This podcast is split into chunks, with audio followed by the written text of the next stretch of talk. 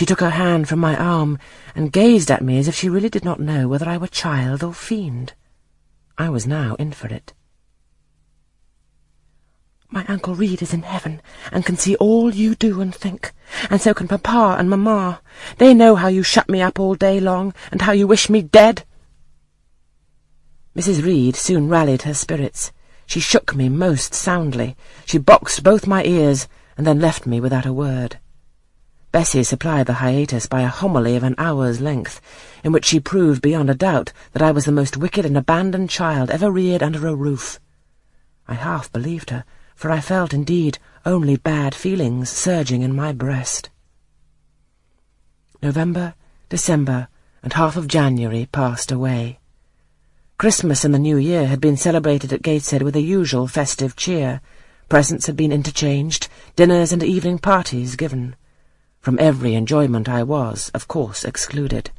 My share of the gaiety consisted in witnessing the daily apparelling of Eliza and Georgiana, and seeing them descend to the drawing-room, dressed out in thin muslin frocks and scarlet sashes, with hair elaborately ringleted, and afterwards in listening to the sound of the piano or the harp played below, to the passing to and fro of the butler and footman, to the jingling of glass and china as refreshments were handed, to the broken hum of conversation as the drawing-room doors opened and closed.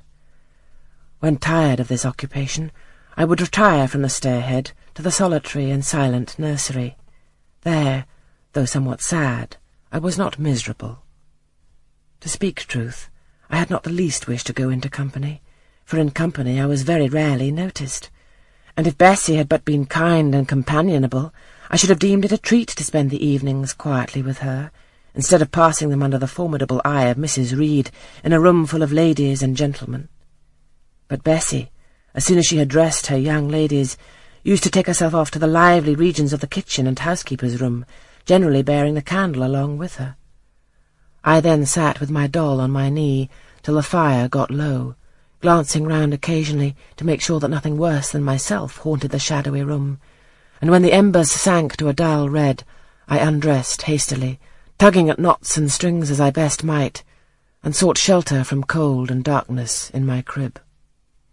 To this crib I always took my doll. Human beings must love something, and in the dearth of worthier objects of affection, I contrived to find a pleasure in loving and cherishing a faded graven image, shabby as a miniature scarecrow.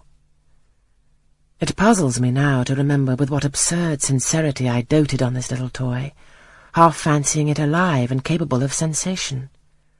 I could not sleep unless it was folded in my nightgown, and when it lay there safe and warm, I was comparatively happy, believing it to be happy likewise.